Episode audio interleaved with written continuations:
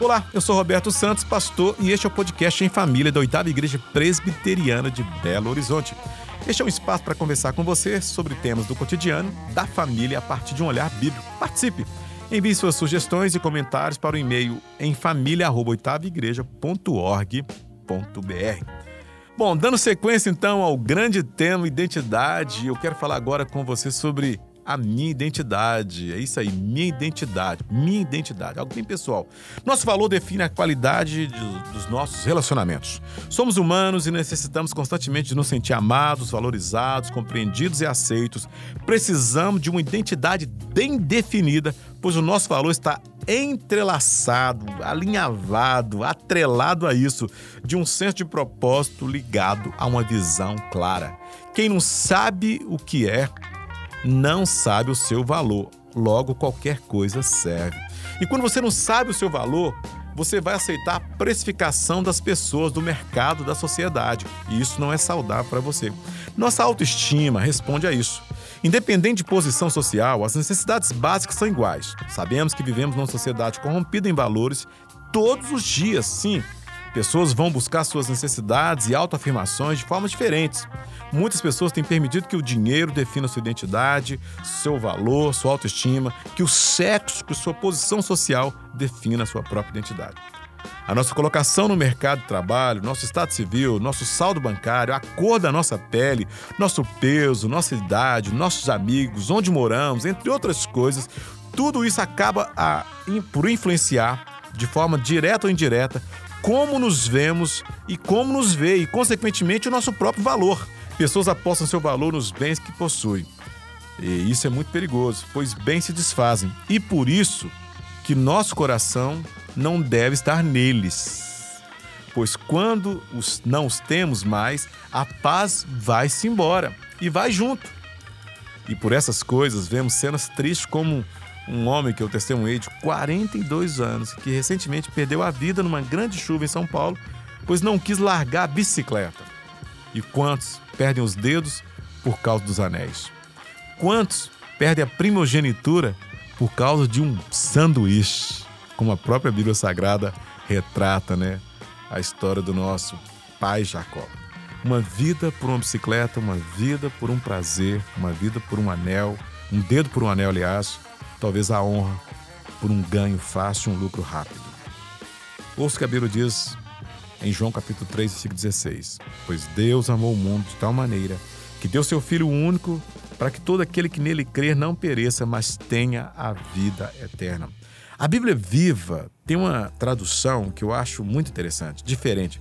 Pois Deus amou o mundo de tal maneira que deu seu, seu único filho da mesma essência para que todo aquele que nele crer não pereça, mas tenha a vida eterna, da mesma essência. Essa é a regra do jogo. Mas isso tem tomado proporções enormes e as pessoas têm perdido o senso comum, vivendo num cárcere emocional, isolando-se cada vez mais. Pessoas estão surtando por não saber lidar com a frustração, com a ansiedade, com medo, com os nãos, estão inseguras, com crise de identidade, muitas nascendo com o sexo homo mulher e em sua mente isso não está definido. São andrógenos. Quantos estão vivendo esse conflito de identidade, de gênero? No meio de tanta confusão, muitas pessoas não se acham dignas de viver os bons planos, as boas propostas e tudo quanto Deus estabeleceu para que elas experimentassem e vivessem. Quantos estão assim?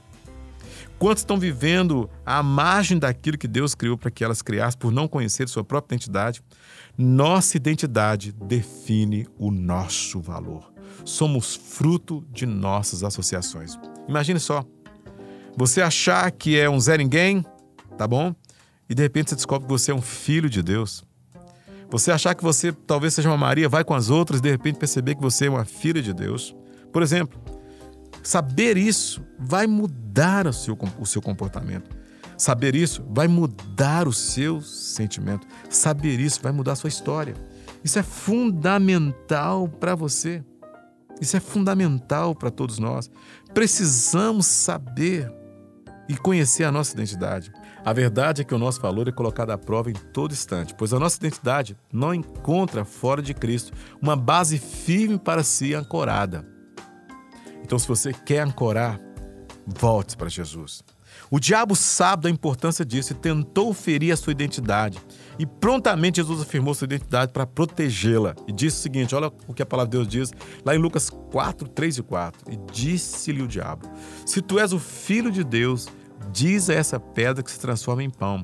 E Jesus lhe respondeu, dizendo: Está escrito que nem só de pão viverá o homem, mas de toda a palavra de Deus. Jesus conhecia sua identidade. Quando nós conhecemos quem nós somos, nós não aceitamos qualquer coisa. Quando sabemos quem nós somos, nós não cedemos a qualquer proposta, nem do sexo oposto, nem daquele que tenta nos corromper. Quando nós sabemos quem nós somos, nós respondemos à altura e vivemos de forma a glorificar a Deus. Pedro, após ter errado feio com Jesus, decepcionado consigo, questionou: Quem sou eu? Se não um mero pescador? e se viu não pelas lentes do mestre do amor, e abriu mão de ser um pescador de homens e voltou a ser um pescador de peixe, está lá em João 21. Regrediu o seu valor, mas pela enorme compaixão, a graça de Jesus, após a ressurreição, ele foi à procura de Pedro na praia para ratificar o seu valor enorme diante dele e questionou três vezes: Pedro, tu me amas? Pedro, tu me amas?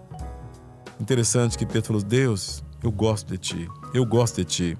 Finalmente Pedro respondeu: Senhor, tu sabes todas as coisas. E realmente, a identidade de Pedro foi restaurada naquele encontro novamente para a glória de Cristo Jesus. Pedro precisou escolher em viver para si ou viver o propósito que Deus tinha para a vida dele, tornar-se pescador de homens. E você? Já descobriu o propósito da sua própria existência? Já descobriu pelo menos a identidade que Deus te deu, quem você é nele? Isso é fundamental.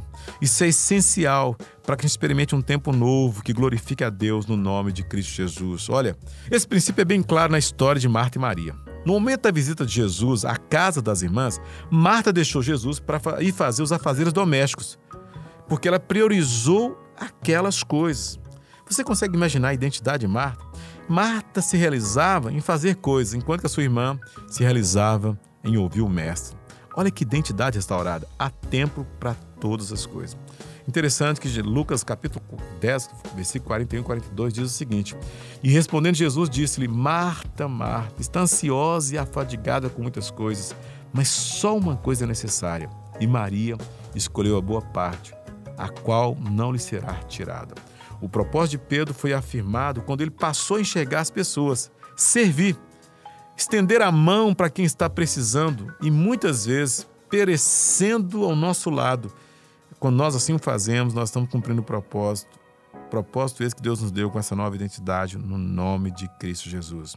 Olha, quando você descobrir sua identidade, quando você descobre sua identidade, você percebe que você tem valor, que você é útil nas mãos de Deus. Esse é o desejo do meu coração nesse podcast: falar que Deus te ama, que Deus tem uma identidade nova para você. E a partir dessa identidade, Deus tem uma, uma história nova para você. Deus tem um propósito novo para você.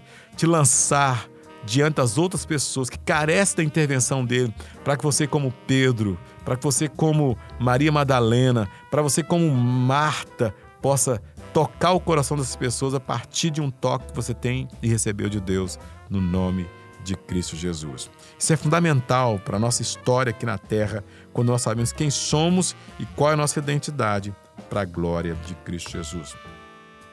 Estamos encerrando então essa edição em família. Lembrando que você pode e deve participar através do e-mail em família@oitavaigreja.org.br. Se você gostou desse podcast, compartilhe com seus amigos.